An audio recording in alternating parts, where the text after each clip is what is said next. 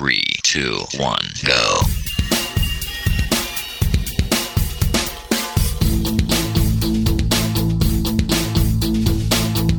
Enredando, la informática que se escucha.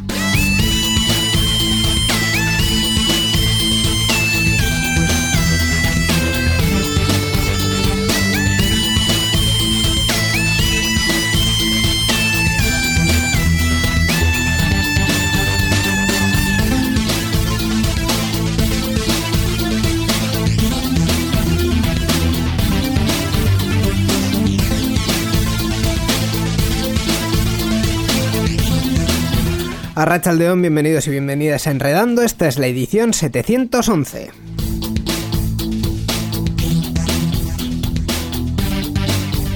Edición que estamos haciendo desde el escrupuloso confinamiento de nuestras de nuestras propias eh, casas, cada uno en su en su casa, pero aún así os vamos a traer la actualidad y la información del mundo tecnológico eh, os vamos a traer pues un servidor. Eh, esta vez me voy a presentar, venga, yo soy Íñigo Sendino y eh, al otro lado del, sistema telemático tengo a Miquel Carmona, León, Miquel. Hola, ¿qué tal Íñigo? Espera, si no, si no hace falta el culo de boca y así voy a apartar ya. no, sí, mejor, mejor que no, se te va a entender, se te va a entender. Mucho mejor. Mucho mejor, mucho mejor, la verdad que sí. Hay que estar más, un poco más, hay que si no, con el culo de boca no se entiende nada lo que dices. Efectivamente, porque, hemos, porque esto es la radio y hemos venido a a, hablar.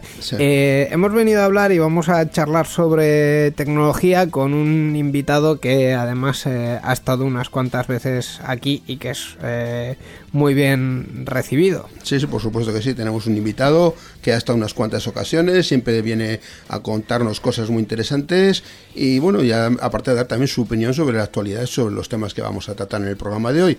Y el invitado nosotros que nuestro amigo y compañero Iñaki Lázaro. Hola Iñaki, ¿qué tal?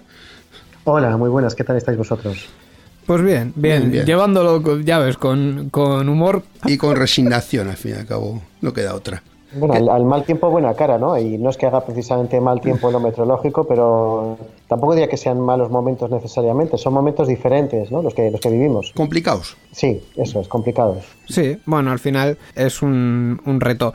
Eh, yo últimamente mm, eh, voy a aprovechar también para hablar de mi libro. Eh, estoy presentando un programa que se llama Las charlas del CUE, donde eh, estamos haciendo un poco de diario de la cuarentena, ¿no? Y una de las preguntas que hacemos a todos los invitados es ¿qué tal? En el sentido de cómo lo estás llevando, porque no es una pregunta mm, al uso, digamos, estos, estos días.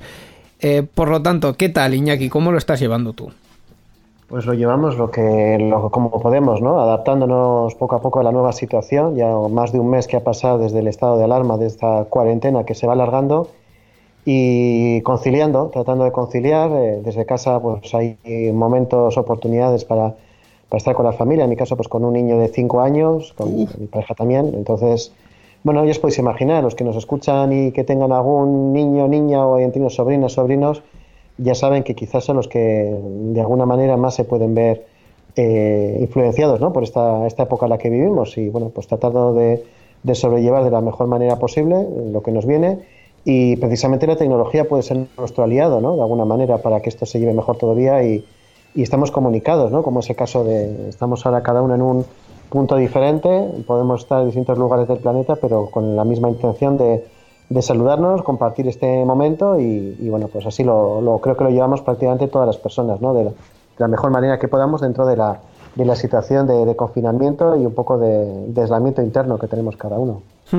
Eh, tú eres una persona que en tu actividad profesional eh, realizas mucha formación tecnológica, sobre todo.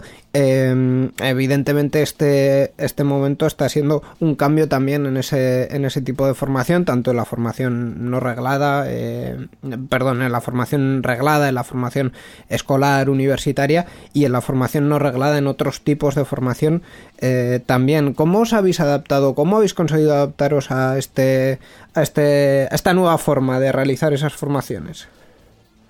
La adaptación ha tenido que ser obligada, motivada y, progresiva, ¿no? Aunque eh, llevamos ya más de un mes de, confinamiento, como decíamos anteriormente, eh, más de un mes de, esa alarma que nos impide dar formación de manera presencial.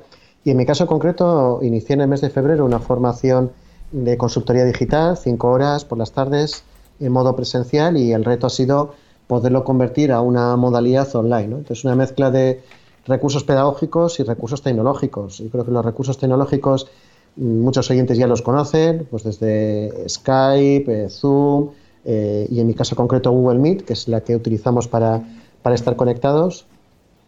Y luego, por otra parte, también eh, tenemos esa facilidad de compartir pantalla, de utilizar herramientas colaborativas como, como los documentos de, de, Google, hojas de cálculo, etcétera. Y un poco la combinación de todo eso hace que bueno, pues podamos seguir adelante con una formación que iniciamos de manera presencial. Y además, recientemente, de hecho, esta misma mañana hablaba con una colega, una, una compañera profesora, que ella es eh, profesora de la Facultad de Ciencias de la Comunicación en, en la Universidad del País Vasco, y le hacía esta misma pregunta que tú me haces, Iñigo, y es, bueno, pues cómo, cómo se está arreglando el profesorado, ¿no? Y también me comentaba que de diferente manera, que los que ya están acostumbrados a utilizar sus recursos tecnológicos, pues lo veían de una manera más fácil. La propia universidad estaba facilitando ese tipo de recursos, pero luego por otro lado, pues había mucha gente que no estaba tan acostumbrada. Si me permitís un, un ejemplo, ya he dicho antes que tengo un, un niño de 5 años, pues yo estoy en comunicación con, con las tres profesoras que están en, en su curso, en, su, vamos, en el curso de 4 o 5 años, que han tenido que elaborar un blog, eh, una metodología, trasladarla ahí pues para que más padres y madres podamos ir siguiendo lo que era el programa y desde luego que, como decía, pues la tecnología nos ayuda mucho, pero luego también pues el, componente humano. ¿no? Yo quizás lo que más he hecho en falta es mm, poder ver las caras ¿no? a mis alumnas, alumnos, cuando hacía una explicación, ellos mismos pues te daban la respuesta de si lo estaban entendiendo, si les surgía alguna pregunta. Ahora ya es más complicado, ¿no? Entre que pues la mayor parte de la gente tiene la webcam eh, cerrada o el micro cerrado, uh -huh. solamente cuando se hace una pregunta y, y abren la, la, cámara o abren el, el, micro, pues puedes tener esa sensación de por su voz. Pero bueno, es una, yo creo que es una mm, adaptación que además no está del todo mal dentro de la situación que nos toca vivir, que evidentemente nadie la, la deseábamos ni nadie la esperábamos, pero dentro de lo que nos ha venido, mm, yo creo que es mejor que nos haya llegado ahora que no hace 20, 30 años. ¿no? Yo creo que, que, estamos más preparados, tenemos más herramientas y, y, bueno, pues ese es un poco el lado sí. positivo de todo esto. ¿Tú crees que estos cambios que estamos viendo eh, van a permanecer, van a quedarse eh, en, en, en, alguna faceta eh, mm, para, para, digamos, cuando recuperemos la normalidad? No está todavía muy claro cuándo va a ser ni cómo va a ser esa nueva normalidad, pero estos cambios tan tecnológicos, ¿crees que van a permanecer? Yo creo que sí, yo creo que sobre todo los cambios tecnológicos útiles, ¿no? Ahora hay una oleada de webinars que se han puesto de moda, que, que estamos casi inundados. Yo casi casi veo la agenda de, webinars, de, de, videoconferencias y todo esto y me parece que es, que es excesivo. Yo creo que cuando podamos acceder de alguna manera a las sesiones presenciales, a las reuniones, pues como teníamos anteriormente, pues mm, por lo menos se bajará ese nivel frenético que tenemos ahora mismo, ¿no? De, de actividad eh, online.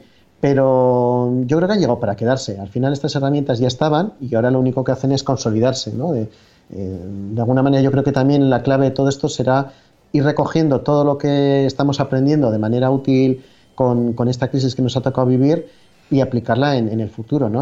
Por ejemplo, el teletrabajo es una solución que, fijaros, yo en mi época de trabajo por cuenta ajena, concretamente en Panda, ya había personas, y estoy hablando entre los años 2001 y 2006, uh -huh. que demandaban hacer teletrabajo, ¿no? porque Internet ya existía en el 2001 y 2006, no a la potencia y como hoy en día se conoce, pero, pero se podía utilizar. Y respecto a la teleformación, formación online, recuerdo que cuando yo terminé mis estudios de informática, curso 98-99, prácticamente 20 años, ¿no? Ya he cumplido 20 años de, de, ese, de ese último curso.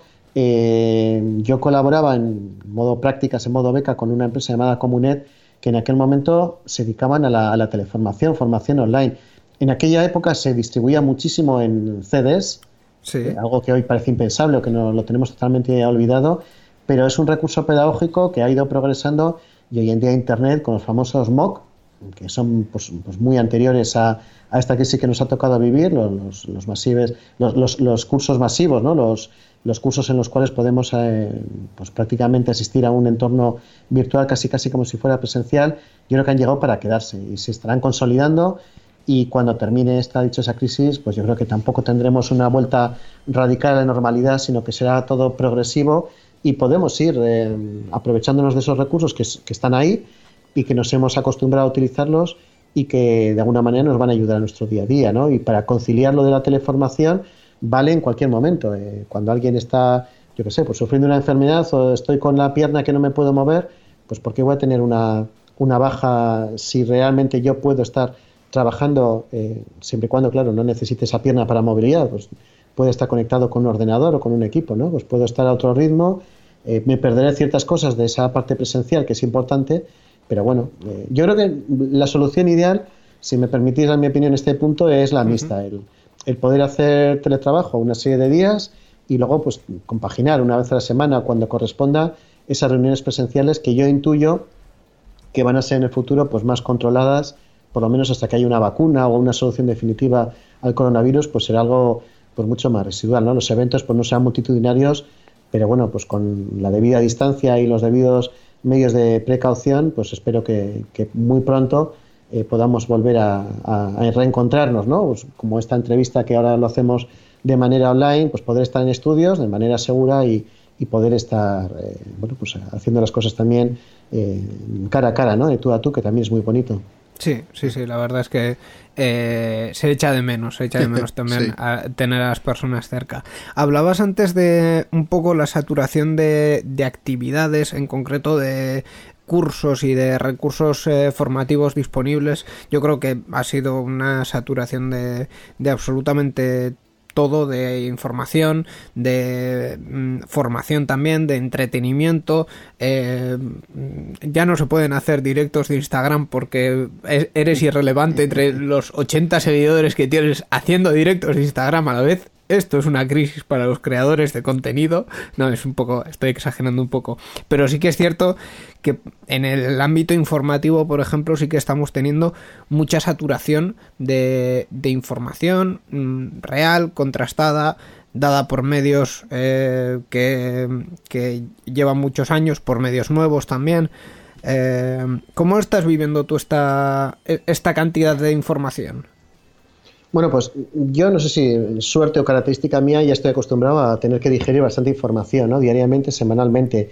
Ahora, la información que tengo que digerir en muchas ocasiones es una información que no me gusta, no porque no sean precisamente agradables las noticias que llegan, sino porque en muchas ocasiones no es información útil. O sea, de lo que me llega por WhatsApp, sinceramente, y yo creo que es una opinión compartida con, mucha gente que nos están escuchando ahora mismo, de cada, ¿qué decir? Pues de cada 100 mensajes que recibo en WhatsApp, realmente de valor, que diga, pues es un, yo qué sé, pues es una apreciación personal, algo que me llega al corazón, que me gusta, pues pueden haber uno o dos. O sea, realmente es tanta, eh, sin contar las fake news, eh, que, inundan de una manera tremenda, eh, bueno, constantemente acudiendo a maldita.es para que a todo el mundo decía, por favor, antes de publicar algo, acude a una fuente, publica contenido de calidad y ahí yo haría una llamada muy, muy importante a, lo que es los medios de comunicación generales, ¿no?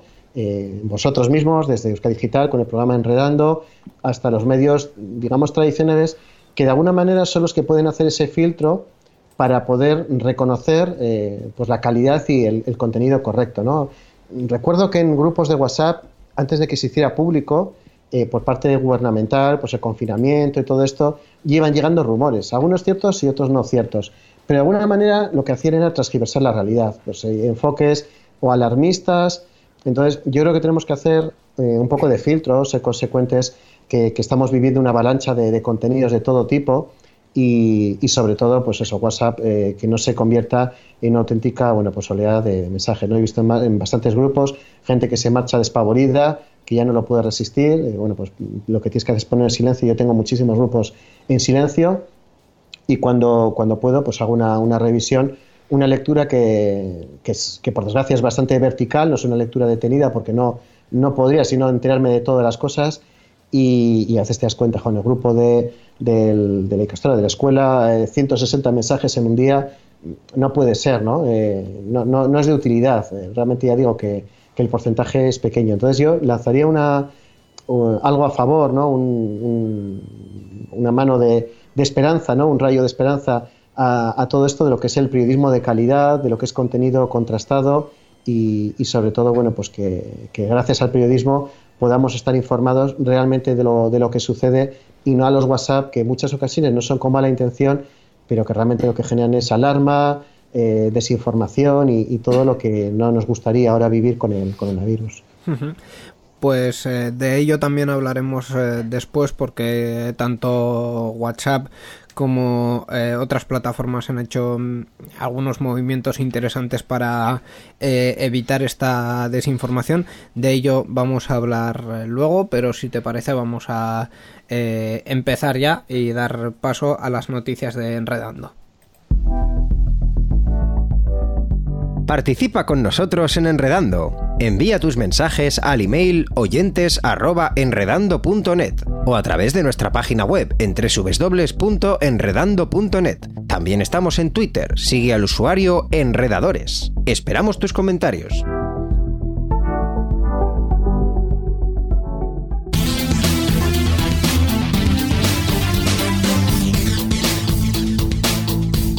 Enredando, la informática que se escucha.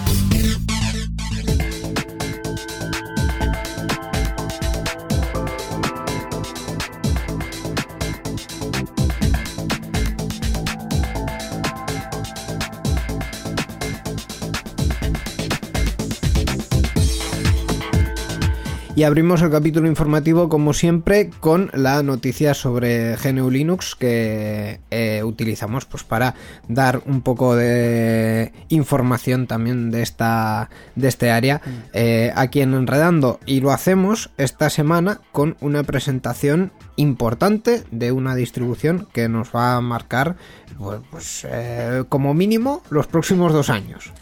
pues sí, la verdad es que sí. Eh, porque aunque como decía Sabina su famosa canción, ¿Quién me ha robado el mes de abril? Y parece que nos lo han robado, pero estamos en abril. Y en Sí. abril ocurre, ¿qué ocurre en abril? Pues en abril y en octubre son dos meses, los meses Ubuntu que llamo yo, y en este mes de abril tenemos nueva versión de Ubuntu, Ubuntu 20.04, que va a ser presentada en breve, ¿eh? en breve, eso han dicho por lo menos. ¿Y qué tiene de en esta, esta nueva versión? Pues que es una versión eh, del soporte extendido, LTS que llaman. Eso es, eh, Ubuntu es una de las distribuciones más populares de, de Linux, desarrollada por Canonical, una empresa eh, sudafricana, y que mm, ellos dicen muy humildemente que mantienen un equilibrio perfecto entre usabilidad y rendimiento. Se presenta una nueva versión de Ubuntu cada seis meses, como decía Miquel, y en este caso la 2004, que la han llamado... Focal Fossa, ¿eh? Algo así. Yo la pronunciación es que no es lo mío. Bueno, Bueno, pues va- luego aclaramos lo que es una, una fosa con dos S. Sí. Pues esta versión es, como decía Miquel, de, eh, de soporte extendido, que el Sí. soporte eh, habitual en vez de seis meses van a ser dos años Sí. para esta versión y el soporte total van a ser de cinco años. Tiene Un, un puñado de novedades, Sí, ¿verdad? bueno, esta nueva versión viene con una nueva versión del kernel, la versión 5.4 en concreto, viene con Genome 3.36, eh, eh, el escritorio Genome, que esta nueva versión de escritorio se ajusta mucho mejor a los temas predeterminados y además incluye un interruptor de no molestar que nos ayudará a evitar distracciones y avisos mientras trabajamos. También debemos, debemos destacar algunos otros cambios, por ejemplo el sistema Python 3 que viene ahora por defecto, viene con una mejora en el soporte del sistema de archivos ZFS y nuevos temas y fondos para personalizar nuestro sistema. Mm, bueno, pues eh, Es- sí, lo, Sí, lo siguiente lo del- también menciona lo Amazon Launcher ya no viene instalado por defecto, que esto Sí. tuvo un montón de críticas hace unos años cuando Canonical se asoció con Amazon para eh, añadir el Amazon Launcher y que además hacía búsquedas en, en Ubuntu y enviaba todas tus búsquedas a Amazon, pues esto ya ha desaparecido eso todo. no les debió gustar mucho que se quedaran Amazon con los datos por No, visto. o, no, o- o debió ser que Amazon ya ha crecido mucho más de lo que ha crecido Ubuntu y no les necesita No, para no, absolutamente nada. También puede ser, también puede ser. Puede sí. ser. Y alguna cosilla más también. Sí, bueno, del el editor de correo, el Thunderbird, que viene con la extensión Light Night instalada y viene también con soporte para varios monitores mejorado. O sea, puedes tener varios monitores simultáneamente de una forma mejor. Viene, antes también lo soportaba, pero ahora mejora eso- ese sistema. Eh, oye, ¿y qué es un fosa o una fosa con dos S? Es un animal muy parecido a un gato, es un carnívoro, el carnívoro más grande de Madagascar. Y el adjetivo, lo del fosa. Focal fosa. fo- focal, lo del focal, guarda relación con un foco. Pues lo que podríamos decir es el, el que focal fosa es una fosa que se centra o central o que atrae todas las miradas. Algo así podría ser la traducción, más o menos. Vamos, lo que viene siendo a ser un felino. Un felino, sí, el felino fosa es con- un con la felino mirada felina. de Madagascar en concreto y lo del focal es un, el foco, o sea, la, la- llamar la atención, digamos, ese es el, Mm. el tema del, del foco. Tener el foco sobre uno, pues eso es que, que te está enfocando a alguien, ¿no? Que se fija en ti. La, la siguiente pregunta que podría hacer es, mm, oye Iñaki, tú centras mucho la atención, pero no, te iba a preguntar a ver si eh, eres usuario de, de Ubuntu o qué experiencia tienes con esta distribución de Linux. Pues mira, tengo en dos ordenadores con arranque dual eh, simultáneamente Ubuntu, en la distribución de Ubuntu, no de las actuales, ¿eh? no me actualizo todavía, creo que está en beta la, la que estáis comentando ahora, Sí, todavía no ha salido. y, y tengo una versión anterior y luego también con, con Windows, compatibilizo las dos, las dos, los dos sistemas.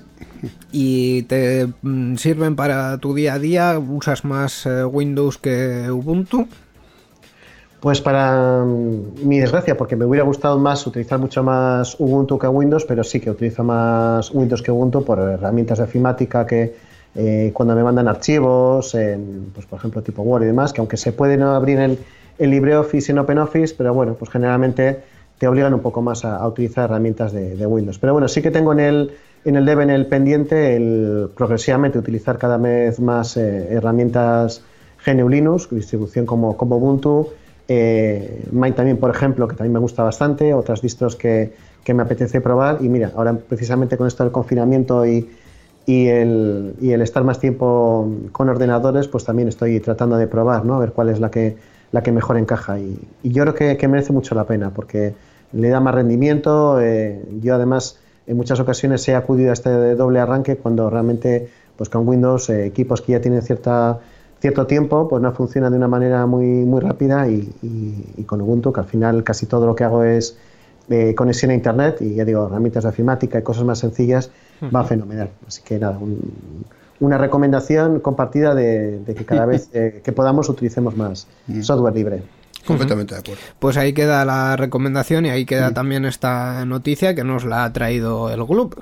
Sí, la noticia, déjame hacer un resumito. El resumen es que tenemos, vamos a tener en breve la versión de Ubuntu, la versión 20.04. Y efectivamente, como tú bien dices, eh, la ha traído el club, el club que es el grupo, el GNU Linux Usuarios de Vizcaya Grupo, y la dirección es eh, club.bit, glv.bi latina z. La informática que se escucha.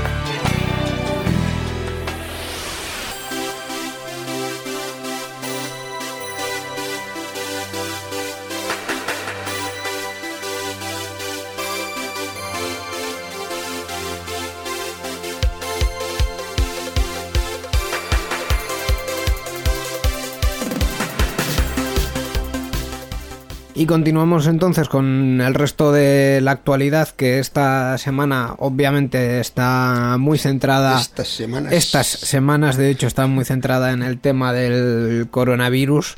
Eh, tenemos un poco de, de todo, noticias más positivas, más eh, negativas, pero vamos a empezar con una noticia realmente sor- sorprendente y graciosa a la par. Curiosa por lo menos. Sí, curiosa es, es su gran adjetivo.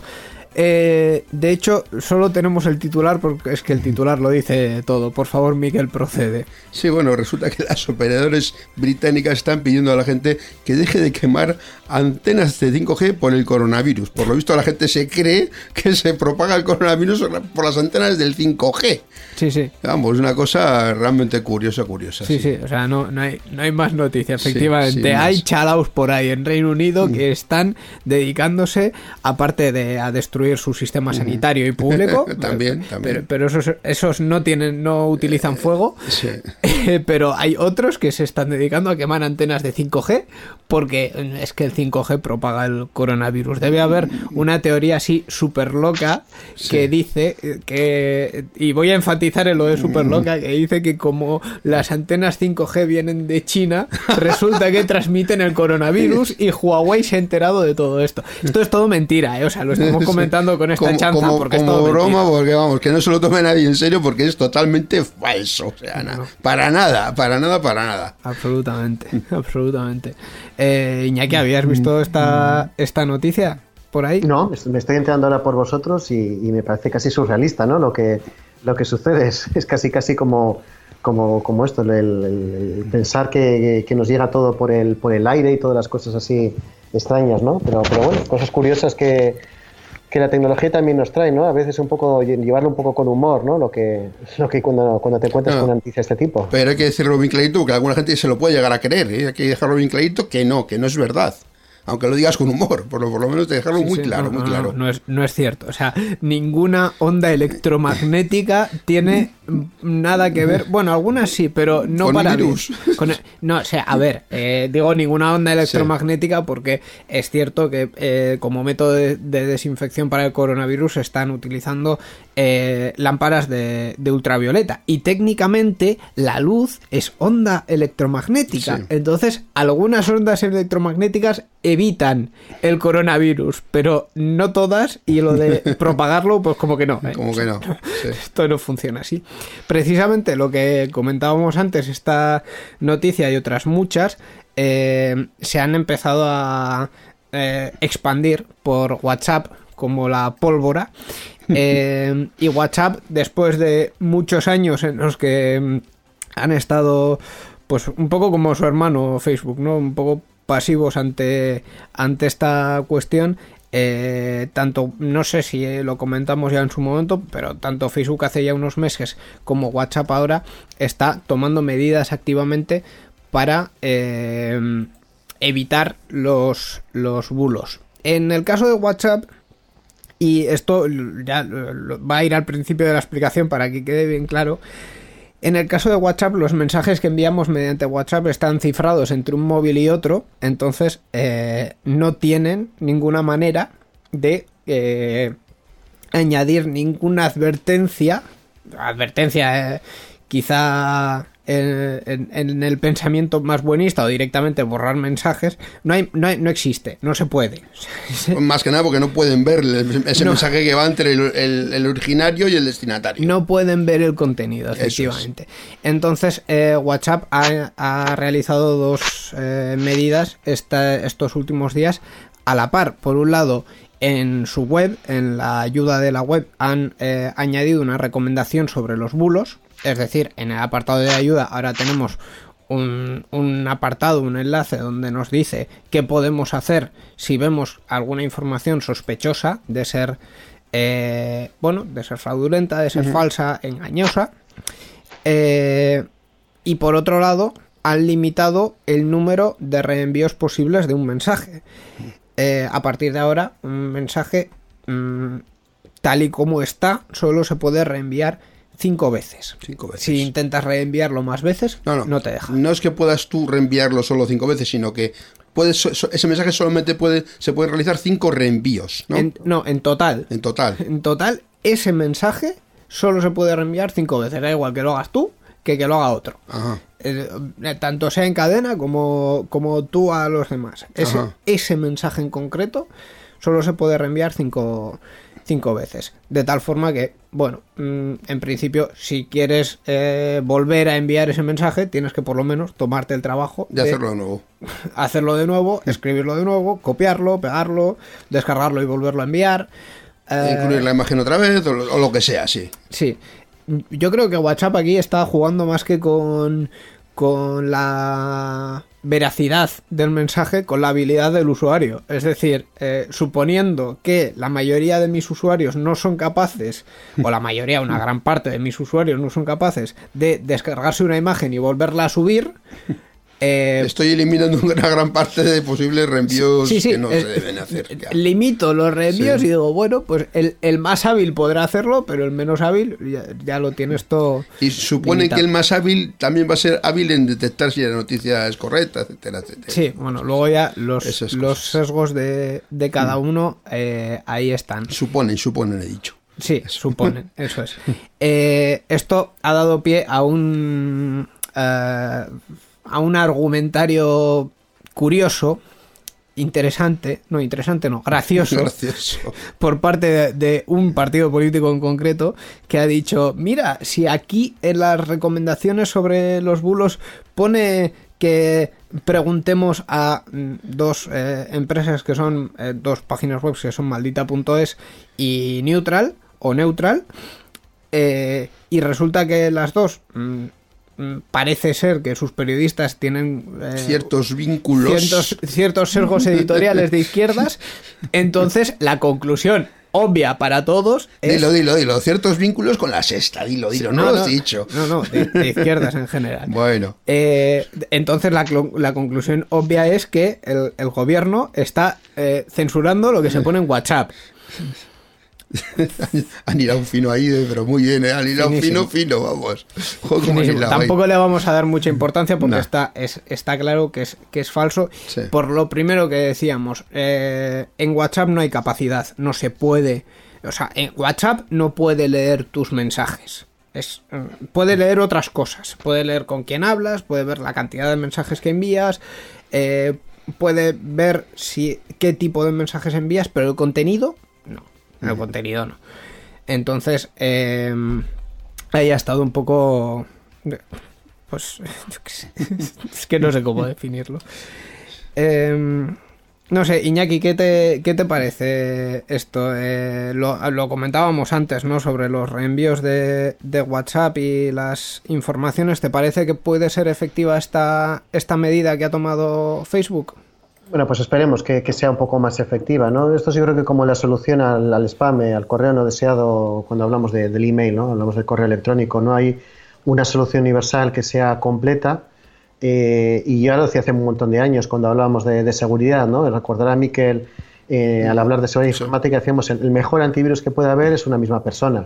¿no? con, con- con el respeto y, y teniendo en cuenta que las herramientas de, de software también son útiles, las herramientas eh, de protección son útiles, pero la mejor medida de precaución es uno mismo. Entonces, si lo trasladamos a WhatsApp, yo creo que si tenemos un poco de conciencia y demás, pues creo que la primera barrera, la, la primera manera en la cual debemos estar protegidos somos las personas.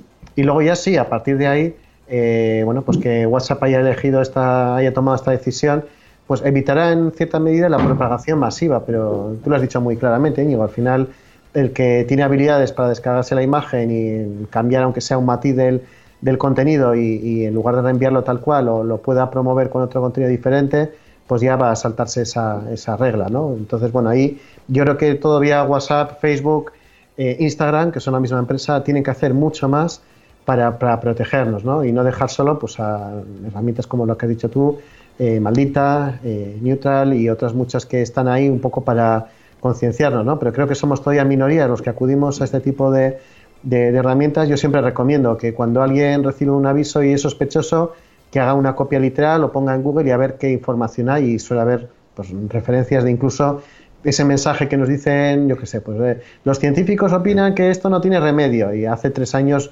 eh, se estaban promoviendo lo mismo y realmente era una noticia falsa clarísimamente, ¿no? Entonces hay una serie de pistas que, que la propia enseñanza de cada uno, el propio aprendizaje de cada uno puede ayudar a identificar cuándo es una noticia falsa.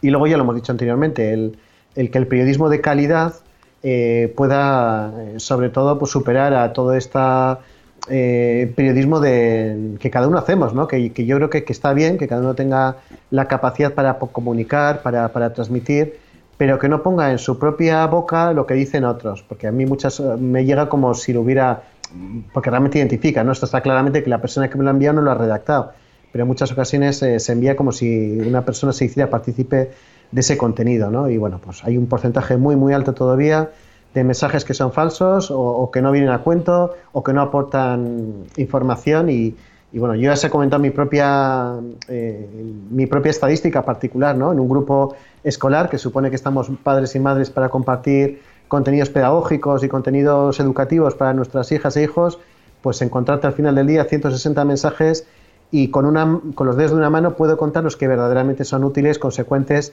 y todos los demás pues son opiniones muy, muy respetables, por supuesto que sí, pero, pero que no viene a cuento, ¿no? Yo creo que hay otros foros, otros lugares donde, donde poderlos compartir. Así que una, una cuestión yo creo que muy interesante que, que da pie al debate y tirarle de las orejas todavía más fuerte a WhatsApp, Facebook y, e Instagram, porque creo que pueden hacer muchísimo más para, para que haya contenido de calidad, ¿no? Contenido útil. Eh, por cierto, lo que comentábamos de maldita.es y Neutral eh, no es porque hayan sido estas dos empresas elegidas a dedo por, por WhatsApp y por Facebook, sino que eh, se ha recurrido a los miembros de la Red Internacional de Verificación de Hechos.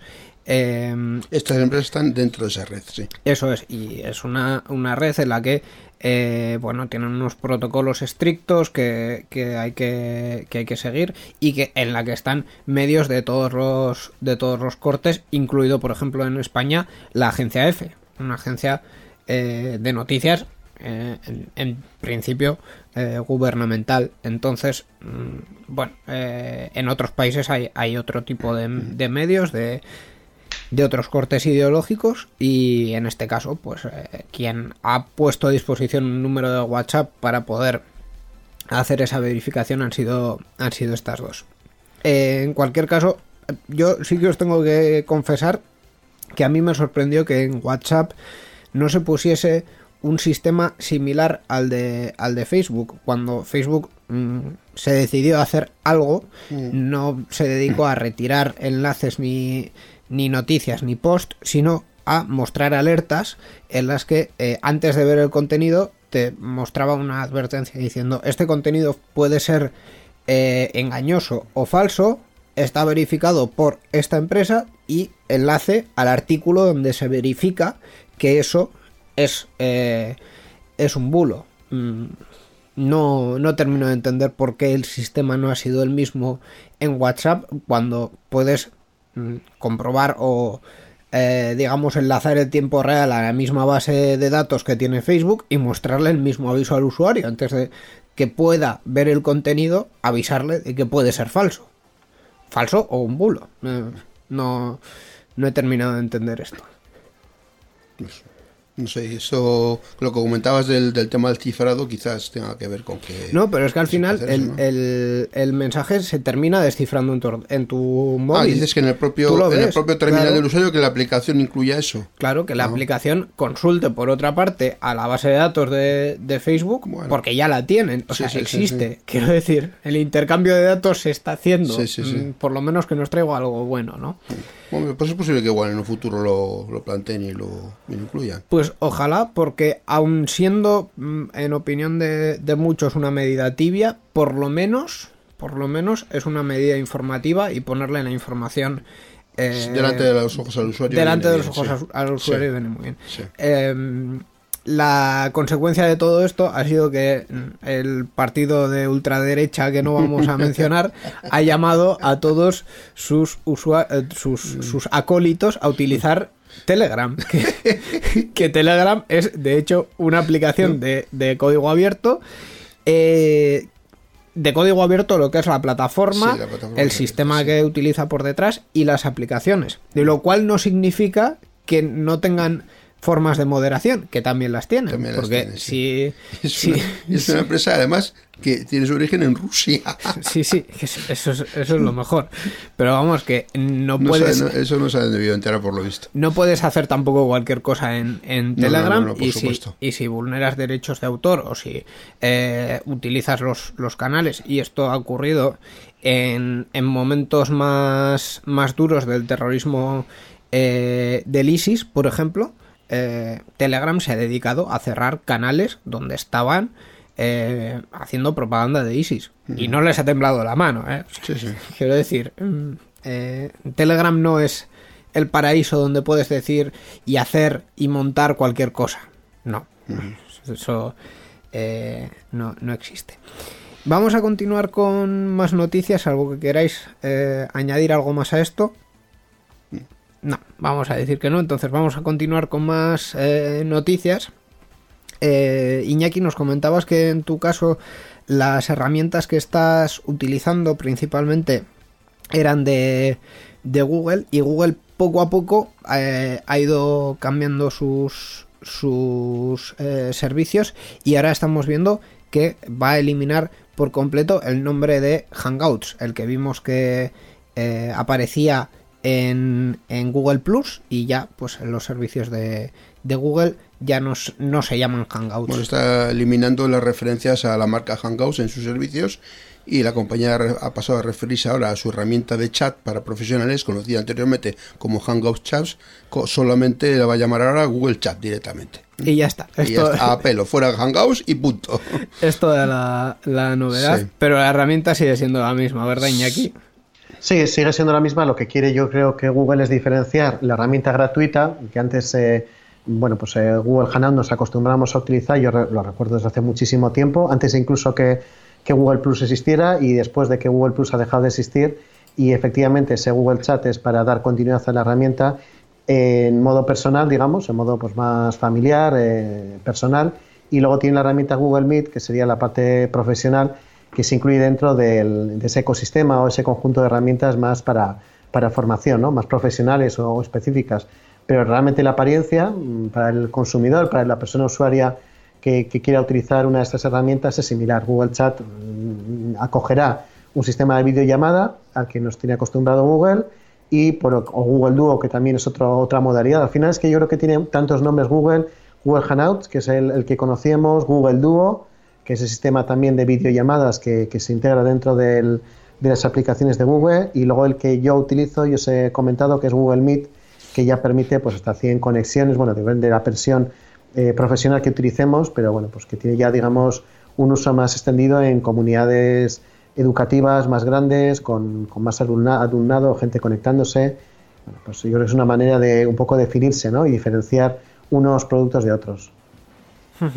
Pues ese, esa es un poco la, la estrategia. Eh, estamos viendo también que, por ejemplo, en los ámbitos escolares hay muchas, muchas eh, escuelas, muchos institutos que, eh, sobre todo para la formación con, con más mayores, están recurriendo a las herramientas de, de Google, a Google Suite y a, y a esas herramientas colaborativas que he de deciros también que a mí me producen sentimientos encontrados, porque por un lado eh, son muy cómodas y son muy útiles, eso es cierto, pero por otro lado eh, suponen un coste para, para los colegios y para los institutos, coste que muchas veces sale también de las de- del dinero público, porque al final eh, la educación está eh, principalmente sufragada con dinero público. Lo y- pagamos todos, vamos. y que terminan en Google. Entonces, mm, a mí que el dinero público termine necesariamente en empresas privadas sin una contraprestación, sin un aparte del servicio, que el servicio eh, está claro que es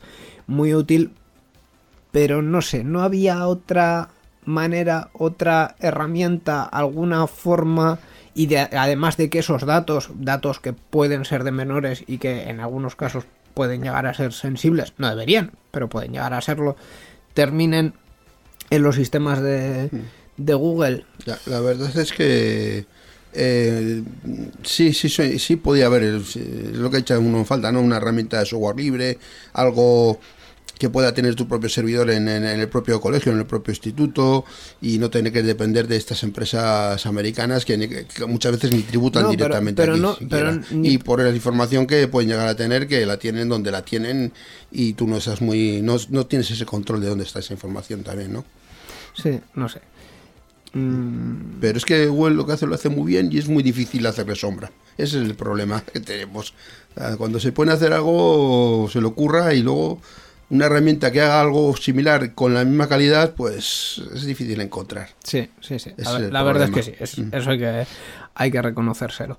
Em, continuando un poco más con, con los temas que hemos tratado también al, al principio, tenemos unas cuantas eh, noticias mm, que básicamente lo que hacen es eh, constatar la, la realidad, digamos, con, con cifras. Entre ellos, eh, el aumento de, mm, del consumo cultural en general eh, y en concreto, más en concreto, el aumento del- de la lectura digital, de los de la lectura de libros electrónicos. Esta semana dos empresas, eh, Nubico y FNAC, han eh, publicado datos eh, en, en una revisión eh, general. eh, Nubico, por ejemplo, destaca que el número de libros leídos ha aumentado en un 32% en los últimos eh, días.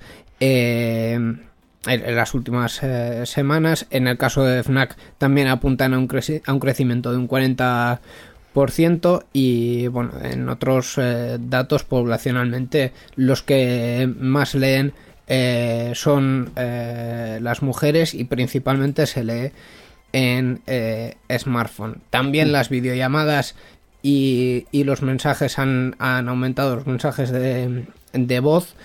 Eh, en concreto, eh, HotSuite, una plataforma que se dedica a agregar eh, redes sociales, ha constatado que la lectura de noticias en Internet ha aumentado un 40%, eh, también ha disminuido más o menos a la par el tiempo que se dedica a trabajar, curiosamente.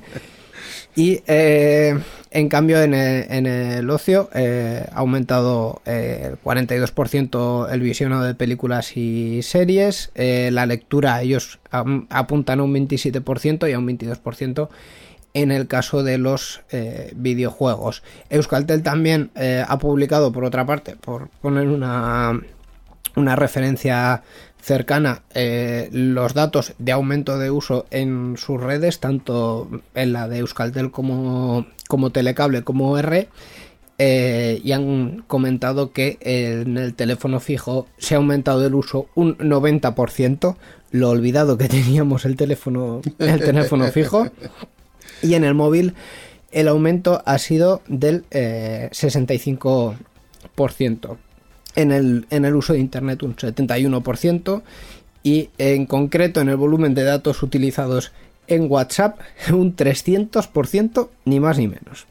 Así que bueno, es un poco eh, la constatación de, de lo que hay, ¿no? De, de ese aumento de, de consumo que al final todos estamos, estamos realizando en nuestras casas por ocio o, o por trabajo. Muchas veces es que tienes muchas más horas, eh, bueno, las horas tenemos las mismas, pero antes las ocupábamos saliendo y ahora como no se puede salir en casa, pues tienes que buscar actividades que, hagan que, que se puedes pasar esas horas sin aburrirte. Pues, o sea, pues ves películas, pues lees libros y dices, bueno, es que tengo unas- unos libros que quería leer hace no sé cuánto tiempo y nunca se acabó el tiempo. Pues mira, ahora va a ser el momento y me leo pues la, la saga de, de Stieg Larsson o la otra de no sé quién y, te- y la, gente tiene tiempo y lo hace. Y lo que dices de las mujeres que antes lo leían en el transporte público venían y venían del trabajo muchas veces, pues ahora lo hacen lo mismo en casa y pues utilizando las nuevas tecnologías, que antes también lo utilizaban porque utilizaban libros electrónicos y ese tipo de cosas, pero bueno, ahora lo hacen más en, pues en casa y utilizando pues el eh, su conexión de casa, que también eso ha influido en que ahora hay un consumo de datos en casa pues mucho mayor. ¿eh? Y lo del teléfono fijo me llama también la atención, que es verdad que ahora hay- hablamos muchísimo más por teléfono que antes, pero con, con diferencia además. Los que tienen teléfono fijo, porque Los que, no- tenemos no teléfono, los que tenemos teléfono fijo, efectivamente.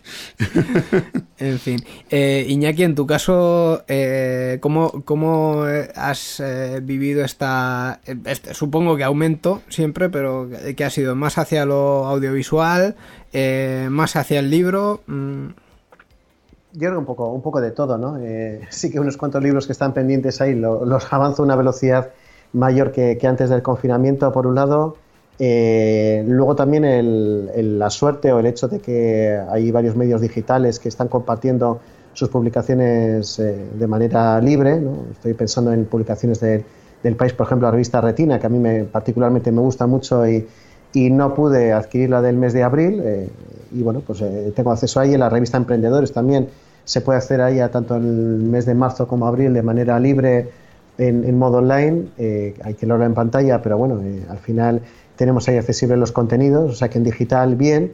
Y luego lo que comentáis también, en mi caso concreto que tengo teléfono fijo en casa, pues bueno, eh, para mi desgracia, desde que mi hijo con cinco añitos ha, aprendido a manejar el teléfono fijo, eh, lo está cada dos por tres acercándose a él y llama a todo el mundo y bueno, pues yo creo que todo el mundo tenemos Que- una que no- necesidad. Que no haga llamadas internacionales. No, no.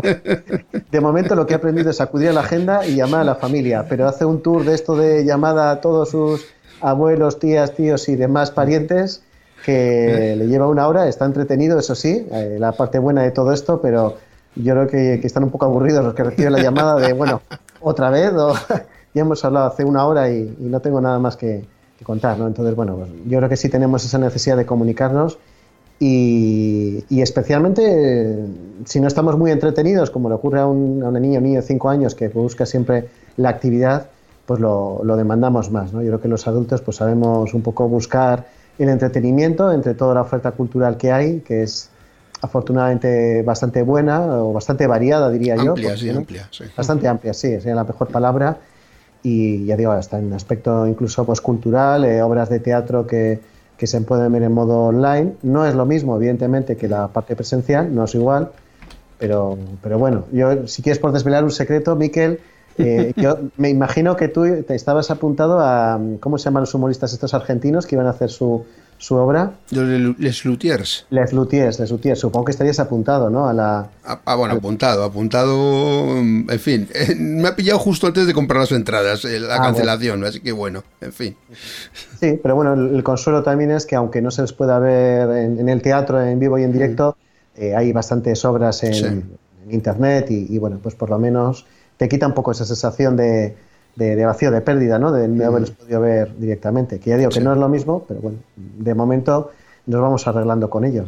Yo quiero llamar la atención sobre, por ejemplo, una cosa muy curiosa que son los museos virtuales, que es una cosa que mucha gente no conoce y que está muy bien, porque puedes ver grandes obras en- desde la pantalla de tu ordenador o incluso en tu televisor, que existe esa posibilidad, y, y los puedes ver sin, sin, sin tener que, que ir hasta el sitio, que ahora mismo no se puede, y puedes ver esos museos de todo el mundo. Y está muy bien, una cosa que yo recomendaría a la gente. Pues mira, si tienes un rato y, y te gusta el arte, pues puedes ver ahí pues esos, esos cuadros, esculturas y todo tipo de, de, de obras artísticas pues en esos museos virtuales. También ha, ha habido plataformas eh, de, empresas eh, internacionales como Disney Plus que se ha puesto en marcha en los últimos días. Eh, Movistar creo recordar que está ofreciendo su, su televisión de pago en versión Lite también de forma gratuita. Eh, durante creo que era durante el primero el- los dos primeros meses eh, yo he de decir que me he aborado a Disney Plus con pasión ribereña totalmente. Eh, no he dudado en poner los 7 euros al mes sobre la mesa. Y de Disney, sí, de Disney estoy viendo Los Simpsons, que es de Fox, básicamente. O sea, de los, no, no, ¿cómo puede ser? No puede ser eso. Sí, sí, sí. Ha, habido, ha habido muchas, ha habido muchas compras dentro de Disney, ¿vale? Esto ya lo. Sí, Star Wars, ese tipo de cosas así. Efectivamente. También, dentro de Disney. Ahora creo que han, han hecho un, un expediente de regulación a los empleados de, de Disney World porque, claro, la gente no puede ir a los parques temáticos, con lo cual los tienen cerrados. Pero aún así se están manteniendo, ¿eh? Porque en- en... Sí, pero a base de mandar a la gente a casa sin cobrar. No, no, no, se, está- se están manteniendo, quiero decir, en el sentido de que en los parques eh, de Europa, sobre- de perdón, de Estados Unidos sobre todo, que esto lo vemos menos en, en Europa, pero en Estados Unidos hay animales en los parques. Eh, en concreto en, en Disney World hay eh, una reserva de animales eh, y una reserva natural importante y todo eso hay que seguir manteniéndolo, porque los animales están en cautividad y no comen solos. Hay que darles de comer, sí. Momento. En fin. Bueno, pues con, con todo esto, si os parece, pues vamos a dar ya eh, final a esta, a esta sección de, de noticias y vamos a ir ya pues con, con, digamos, con el final del programa, ¿no? ¿O qué?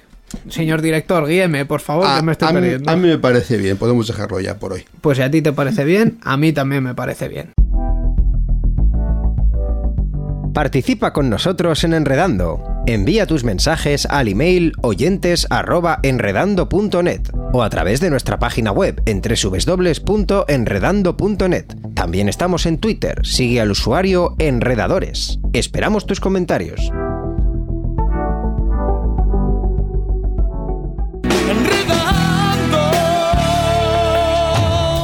La informática que se escucha.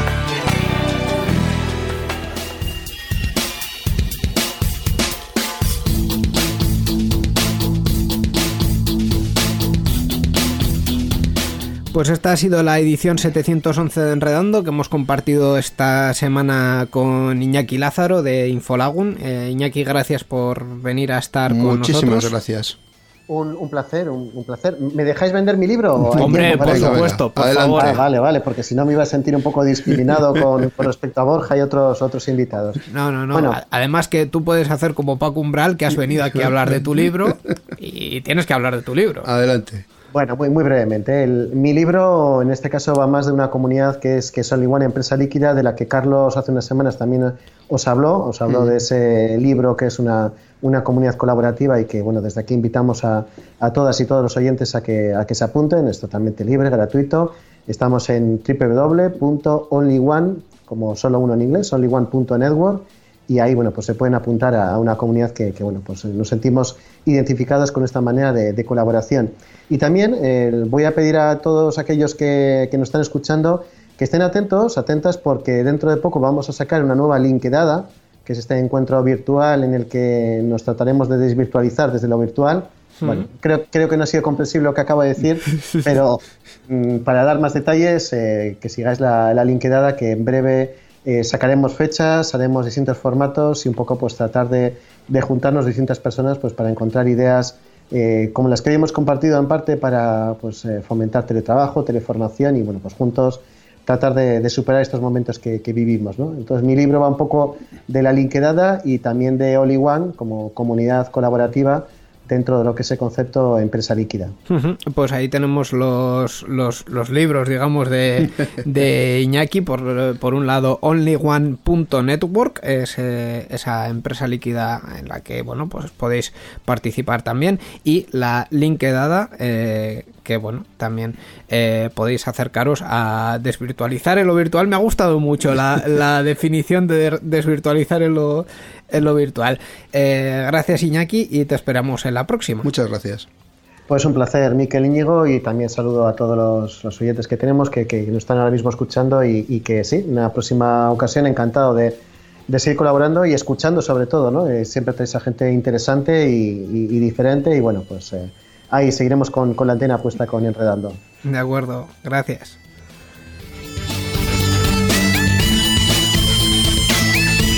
Y a vosotros, a todos nuestros oyentes, eh, por cierto, voy a aprovechar, esto va a quedar un poco mal, pero voy a aprovechar también para hablar de nuestro libro. eh, recordaros eh, que estamos eh, como parte activa del Patreon de Euskadi Digital, donde este programa, pues, si estuvieseis a- a- suscritos al Patreon, pues lo habría, podríais haber oído pues como dos o tres días antes, que es básicamente lo que, lo que ofrecemos en el, en el Patreon.